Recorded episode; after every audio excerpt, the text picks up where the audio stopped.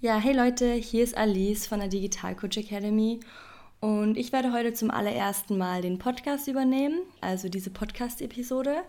Und heute geht es um, warum gute Kommunikation wichtig ist und im Allgemeinen Kommunikation.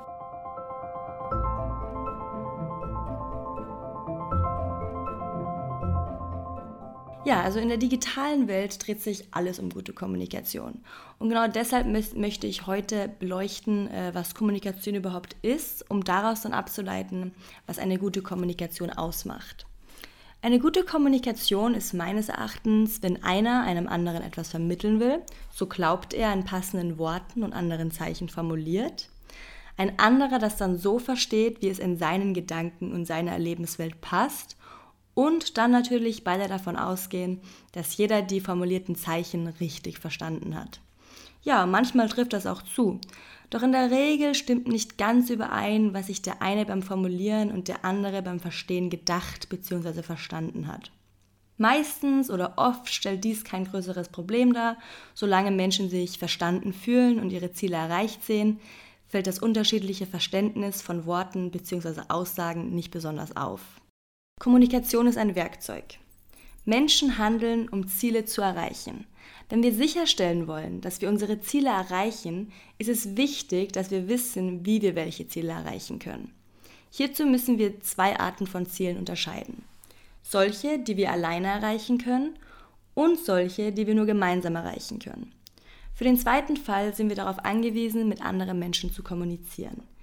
Ja, und wenn wir nicht gehörlos sind, benutzen wir dafür in der Regel und überwiegend unsere Sprache. Andere Signale oder Zeichen, daher nicht verbale Äußerungen, unterstützen uns dabei, unser Ziel zu erreichen. Sie dienen uns als Werkzeuge und Hilfsmittel zu dem Weg zu unserem Ziel.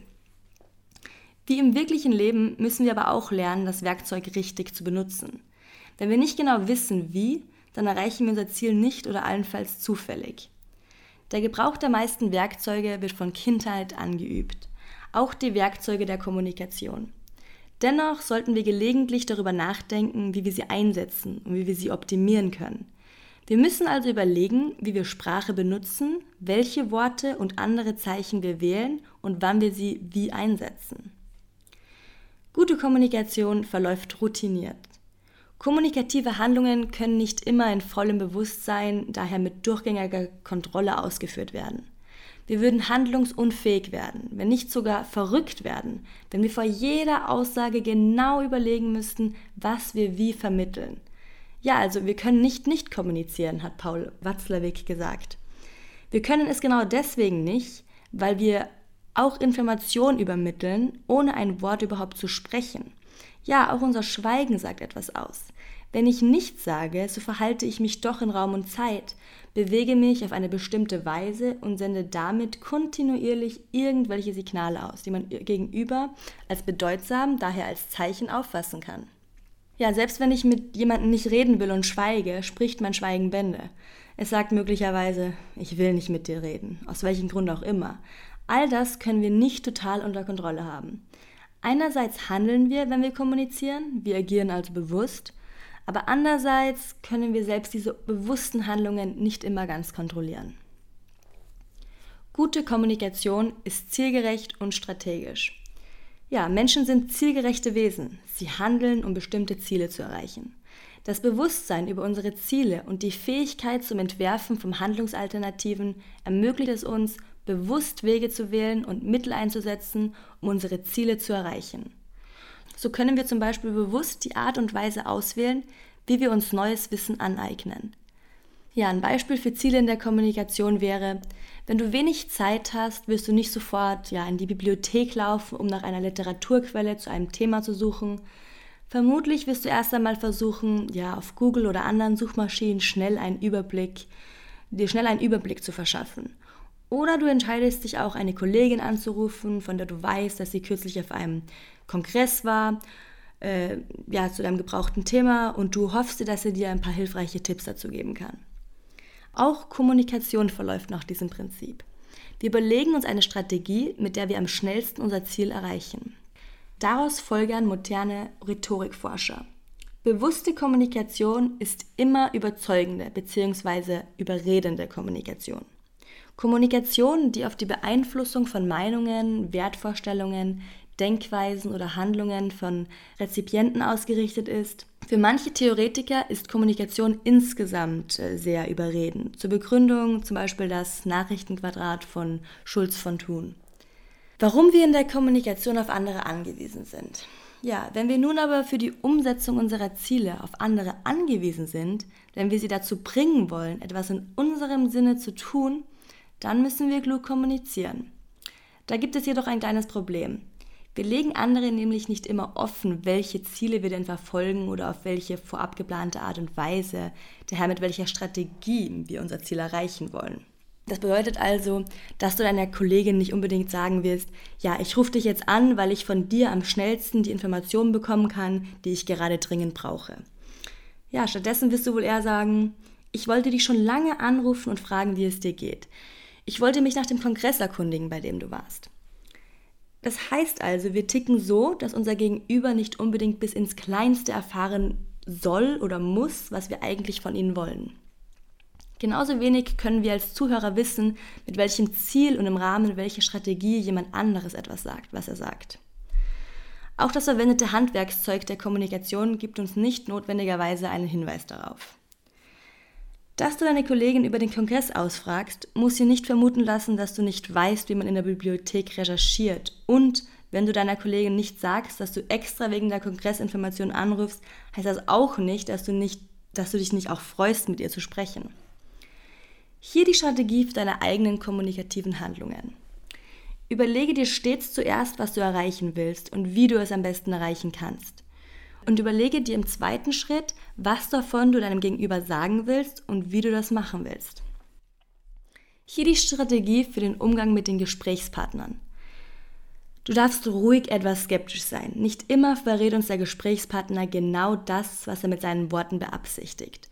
Und nicht immer beabsichtigt er das, was er mit seinen Worten ausdrückt. Erfolgreiche Kommunikation ist empfängerorientiert. Wenn du erfolgreich mit anderen kommunizieren willst, musst du dich inhaltlich und formal auf diejenigen einstellen, mit denen du kommunizieren willst. Du musst dich in deinem Zeichengebrauch und in deinen Aussagen darauf einstellen. Tust du das aber nicht, wirst du bald an deinen Zuhörern vorbeireden. Sie hören dich nicht mehr oder noch schlimmer, sie verlassen das Gespräch. Die Rollen der Kommunikation. Jede Kommunikationssituation besteht aus zwei Agierenden, dem Redner und dem Zuhörer. Logisch. Das ist jedoch ein Wechselprozess. Im Laufe eines Gesprächs wechseln die Rollen ständig. Bei kommunikativen Prozessen ist es deshalb umso wichtiger, sich auf das Gegenüber einzustellen. Versuche die Tatsache der möglichen unterschiedlichen Sozialisierung von Zuhörer und Sprecher zu berücksichtigen und dich möglichst auf deinen Gesprächspartner einzustellen. Wenn du dich schnell auf die Wellenlänge deines Gesprächspartners einstellen kannst, weißt du sofort, welches Kommunikationsverhalten angemessen ist und wie du die richtigen Worte finden kannst, um das Interesse beim Gesprächspartner zu wecken und aufrechtzuerhalten. Was du in einer guten Kommunikation berücksichtigen musst. Insbesondere bei Reden von größeren Gruppen solltest du folgende vier Aspekte in deinen kommunikativen Überlegungen berücksichtigen. Erstens die Beziehung. Welche Beziehungen haben die Zuhörer zu dem Thema? Welche zu dir als Person? Gibt es irgendwelche Vorkenntnisse, Relevanz oder irgendwelche Einstellungen, die sie dir gegenüber haben? Zweitens, die Gewohnheiten. Welche Gewohnheiten haben denn die Zuhörer in Bezug auf die Kommunikation? Sind sie geübt im Zuhören? Haben sie, eine, haben sie die richtige grammatische Kompetenz? Verstehen sie deinen Wortschatz? Drittens, die Befindlichkeiten. Was sind Befindlichkeiten der Zuhörer? Wie ist ihre Stimmung? Ist es ein freiwilliges oder ein erzwungenes Zuhören? Wie viele Leute hören dir zu? All das spielt eine wichtige Rolle. Und als letztes die Eigenschaften. Was sind die typischen Eigenschaften der Zuhörer, auf die du dich einstellen musst, um mit deinen Ausführungen möglichst diesen Erwartungen entgegenzukommen? Also, was sind ihre Wertvorstellungen? Was sind ihre Berufe, Interessengebiete, politische Standpunkte? Was sind ihre Geschlechter? All das spielt auch eine Rolle. Erst von diesen Vorüberlegungen ausgehend kannst du überlegen, was du sagen willst und wie du es sagen willst. Denn wenn deine Zuhörer nicht verstehen, was du mit deinen Zeichen vermitteln willst, hast du keinerlei Aussicht auf Erfolg. Nur dann, wenn die Angesprochenen verstehen und auch akzeptieren, was du vermitteln willst, werden sie möglicherweise in deinem Sinne handeln.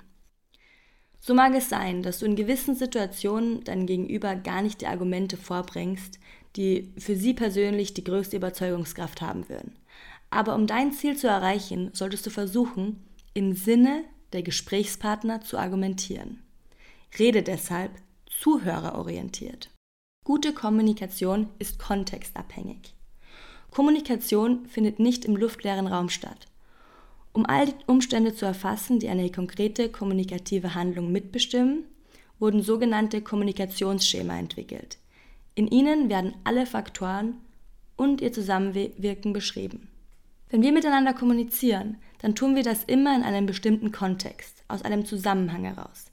Alle unsere Handlungen, unsere Erwartungen und Interpretationen einer kommunikativen Situation werden durch diesen Kontext bestimmt. Er bildet den Rahmen und das, was wir in einem Gesprächspartner vermitteln und was wir letztendlich verstehen, hängt von vier Aspekten ab. Einmal von der Persönlichkeit der Gesprächspartner, von ihrer gesellschaftlichen Funktion und Status, von ihrem Wissen und ihrem Annahmen über die konkrete kommunikative Situation und Kommunikation hat Rollenspielcharakter. Ja, wir alle spielen Theater, lautet der Titel eines Buchs des Soziologen Erwin Goffmann. Seiner Auffassung nach spielen wir in unterschiedlichen Situationen und mit verschiedenen Personen jeweils bestimmte Rollen. Wir sind nicht die, die wir für die anderen erscheinen, und das wissen wir. Doch wann spielen wir eine Rolle? Wie weit gehen wir dabei?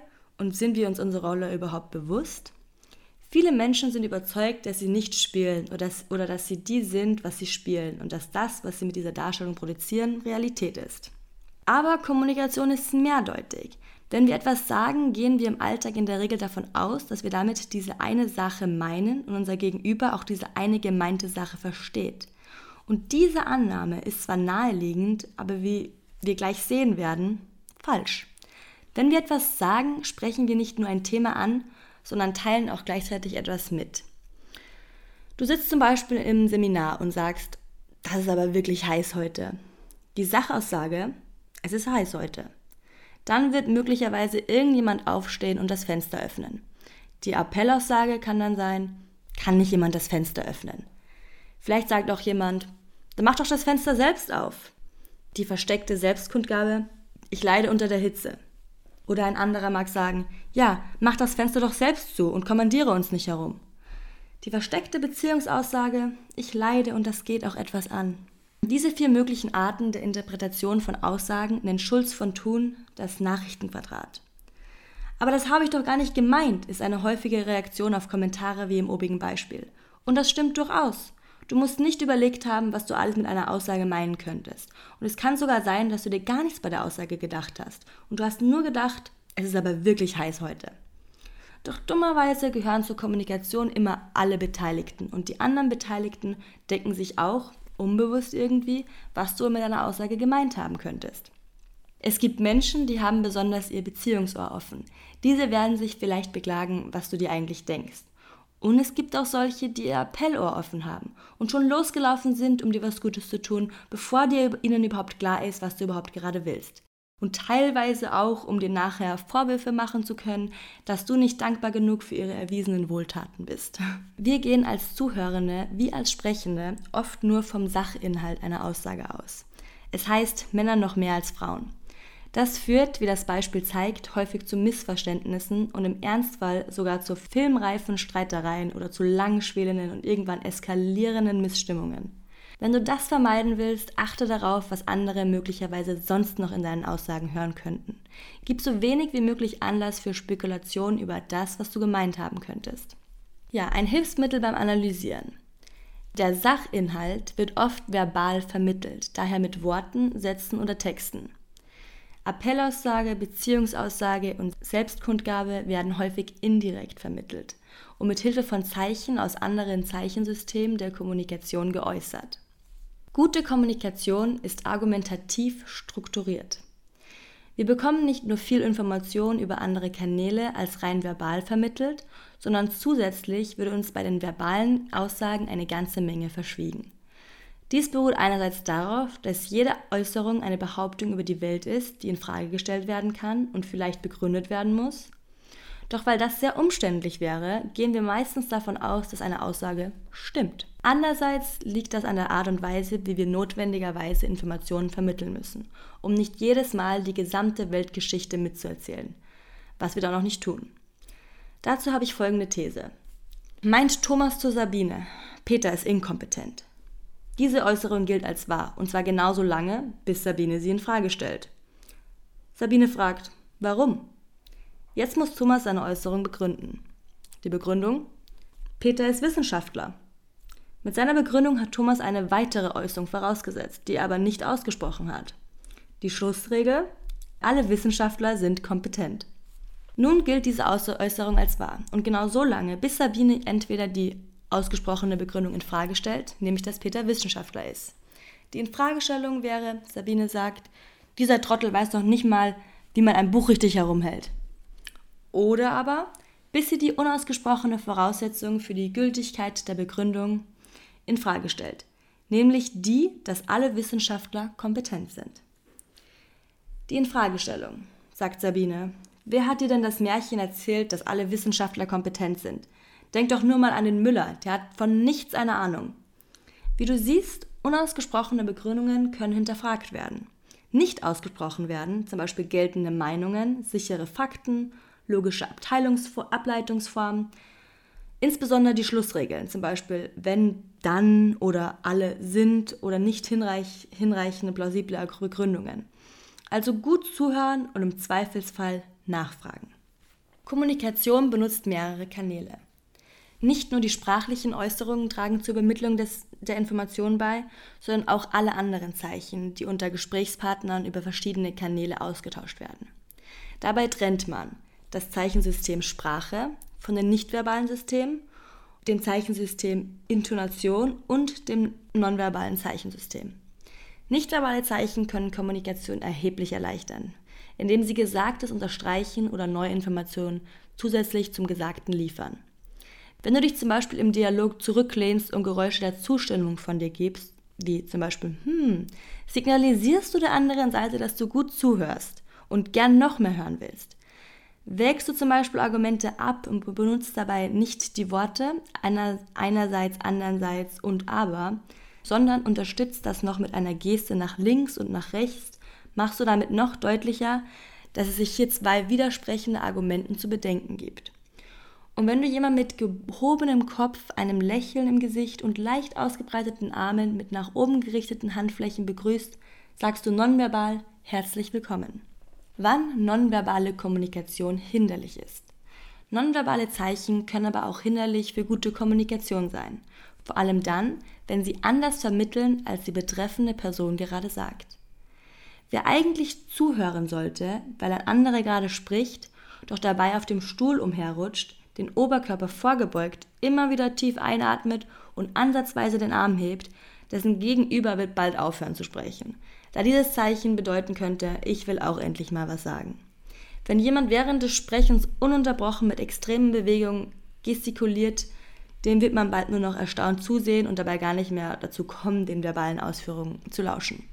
Und wenn jemand mit vor dem Oberkörper verschränkten Armen in der Tür steht, zum Fenster schaut und mit monotoner Stimme sagt, das ist aber schön, dass du da bist. Dessen Gast wird sich mit Sicherheit erstmal nicht herzlich willkommen fühlen. Im Volksmund gibt es viele Sprüche, die die Wichtigkeit der nonverbalen Zeichensysteme unterstützen. Für die Artikulation. Der Ton macht die Musik. Blickkontakt ist wichtig. Ja, wenn Blicke töten könnten. Die Mimik. Der sieht aus wie sieben Tage Regenwetter. Die Körpersprache. Die steht da wie ein begossener Pudel. Und die Körperhaltung. Och, die ist ja wie eine graue Maus. All diese Sprichwörter können zeigen, dass nonverbale Zeichen den Verlauf einer Kommunikation meist mehr bestimmen als die verbalen. Kommunikation ist geschlechtsspezifisch. Frauen kommunizieren typischerweise anders als Männer. Du verstehst mich einfach nicht oder du hörst mir eben nie zu oder das habe ich doch gar nicht gesagt. Sätze wie diese sind uns vor allem wohl bekannt. Deborah Tannen hat diese Sätze zum Ausgangspunkt ihrer soziologistischen Untersuchungen gemacht. In ihrem ersten Bestseller You Just Don't Understand Me analysiert sie den Gesprächsverhalten von Männern und Frauen im Alltag und Beruf. Sie kommt dabei zu dem Schluss, dass die Kommunikation zwischen den Geschlechtern meist einen rituellen Charakter hat. Auch Erwin Goffmann erkannte diese rituelle Natur und weiste darauf hin, dass wir etwas geschlechtsspezifisch sagen, obwohl wir geschlechtsklassenspezifisch meinen. Wenn jemand sagt, dass Kommunikationsverhalten geschlechtsspezifisch sei, so schließt man oft voreilig daraus, dass dieses Verhalten für jedes Mitglied seiner Gruppe gelte, dass es Teil seines Geschlechts sei. Aber jeder von uns kennt auch Frauen, die sich männlicher verhalten als Männer und umgekehrt. Um eine genetische Verquickung kann es daher nicht gehen. Die Aussage geschlechtsspezifisch bedeutet also lediglich, dass ein großer Prozentsatz von Frauen und Männern typischerweise so reden. Dass einzelne Personen den mit ihrem Geschlecht assoziierten Muster nicht immer entsprechen, bedeutet nicht, dass das Muster nicht typisch ist. Probleme durch missverstandene Metakommunikation. Viele Probleme gehen zu Lasten einer missverstandenen Metakommunikation, die auf den unterschiedlichen Bedürfnissen und Einstellungen der Gesprächspartner beruhen und von dem jeweils anderen nicht wahrgenommen bzw. anders interpretiert werden. Es ist, als ob zwei fremde Kulturen aufeinandertreffen. Daniel Malz und Ruth Borker sprechen von sogenannten kommunikativen Fehlschlägen, die Missverständnisse erzeugen, die denen interkultureller Begegnungen ähnlich sind. Dr. Elisabeth Schwarzhaupt war Bundesministerin von 1961 bis 1966 für das Gesundheitswesen in Deutschland, charakterisiert ihre Gefühle als einzige Frau in einem Kabinett von Männern wie folgt. Als Frau habe ich oft in einem Kreis von Männern das Gefühl, man spreche eine Fremdsprache, eine Sprache, die ich gelernt habe, die ich verstehe und spreche, aber eben nicht ganz meine eigene. Wenn ich dagegen in einem Kreis von Frauen bin, zum Beispiel im Vorstand eines Frauenverbandes, in dem der Verlauf von Aussprachen kaum ein anderer ist, dem ungefähr den gleichen Regeln gelten, ähnliche Themen behandelt werden, fühle ich mich mehr zu Hause. In einer schwer zu beschreibenden Weise ist man als Frau von einem Gremium von Männern in der Fremde. In der Politik geht es um Macht, oft um Kampf. Vielleicht haben wir Frauen ein anderes Verhältnis zu Macht und zu Kämpfen. Ich sage vielleicht, denn ich weiß nicht, wie weit meine Erfahrung individuell ist und wie weit sie für die Mehrheit der Frauen gilt. Zusammenfassung, was gute Kommunikation also ist. Erstens, gute Kommunikation ist, wenn einer einem anderen etwas vermitteln will, so glaubt er in passenden Worten einem anderen Zeichen formuliert, ein anderer das so versteht, wie es in seinen Gedanken und seiner Erlebniswelt passt und schließlich beide davon ausgehen, dass jeder die formulierten Zeichen richtig verstanden hat. Zweitens, gute Kommunikation ist ein Werkzeug, bei dem Menschen handeln, um Ziele zu erreichen. Wenn wir sicherstellen wollen, dass wir unsere Ziele erreichen, ist es wichtig, dass wir wissen, wie wir welche Ziele erreichen können. Hierzu müssen wir also zwei Arten von Zielen unterscheiden. Solche, die wir alleine erreichen können und solche, die wir nur gemeinsam erreichen können. Gute Kommunikation verläuft routiniert. Kommunikative Handlungen können nicht immer in vollem Bewusstsein, daher mit durchgängiger Kontrolle ausgeführt werden. Wir würden handlungsunfähig, also wenn nicht sogar verrückt werden, würden, wenn wir vor jeder Aussage genau überlegen müssten, was wir wie vermitteln. Was zu der Erkenntnis Watzlawicks führt, wir können nicht nicht kommunizieren. Gute Kommunikation ist zielgerichtet und strategisch. Menschen sind zielgerichtete Wesen. Sie handeln, um bestimmte Ziele zu erreichen. Das Bewusstsein über unsere Ziele und die Fähigkeit zum Entwerfen von Handlungsalternativen ermöglicht es uns, bewusste Wege zu wählen, um Mittel einzusetzen, um unsere Ziele zu erreichen. So können wir zum Beispiel bewusst die Art und Weise auswählen, wie wir uns neues Wissen aneignen. Fünftens, gute Kommunikation ist empfängerorientiert. Wenn du erfolgreich mit anderen kommunizieren willst, musst du dich inhaltlich und formal auf diejenigen einstellen, mit denen du kommunizieren willst. Du musst dich in deinen Zeichengebrauch und in deinen Aussagen darauf einstellen.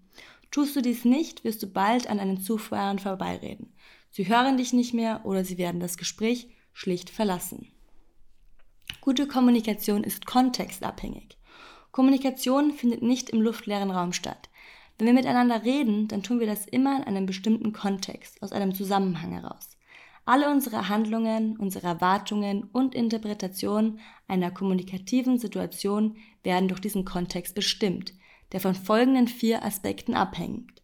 Von der Persönlichkeit der Gesprächspartner, von ihrer gesellschaftlichen Funktion und ihrem institutionellen Status, von ihrem Wissen und Annahmen über die konkrete kommunikative Situation Und die Kommunikation hat Rollenspielpartner, äh, Rollenspielcharakter. Kommunikation ist mehrdeutig.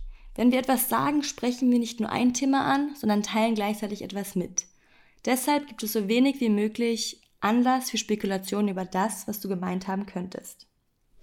Achtens. Gute Kommunikation ist argumentativ strukturiert. Wir bekommen nicht nur viel Informationen über andere Kanäle als rein verbal vermittelt, sondern zusätzlich wird uns bei den verbalen Aussagen eine ganze Menge verschwiegen. Unausgesprochene Begründungen können hinterfragt werden, also gut zuhören und im Zweifelsfall nachfragen. Kommunikation benutzt mehrere Kanäle. Nicht nur die sprachlichen Äußerungen tragen zur Übermittlung der Informationen bei, sondern auch alle anderen Zeichen, die unter den Gesprächspartnern über verschiedene Kanäle ausgetauscht werden. Dabei trennt man das Zeichensystem Sprache von dem nichtverbalen System, dem Zeichensystem Intonation und dem nonverbalen Zeichensystem. Zehntens. Kommunikation ist geschlechtsspezifisch. Frauen kommunizieren typischerweise anders als Männer. Die Kommunikation zwischen den Geschlechtern hat meistens einen rituellen Charakter. Es heißt ja auch, Männer kommen vom Mars und Frauen von der Venus. Am Ende dieses Beitrags möchte ich dir nur noch ein paar Tipps für die grundsätzliche erfolgreiche Kommunikation geben. Sie erfordert zum einen mentale Stabilität, Identifikation mit sich selbst und seinem Produkt oder Angebot, alle Möglichkeiten zu erkennen, also Flexibilität, und persönliches Verkäufer-Know-how und das Wissen anwenden können. Über Handlungskompetenz. Bis zum nächsten Mal und alles Liebe, deine Alice.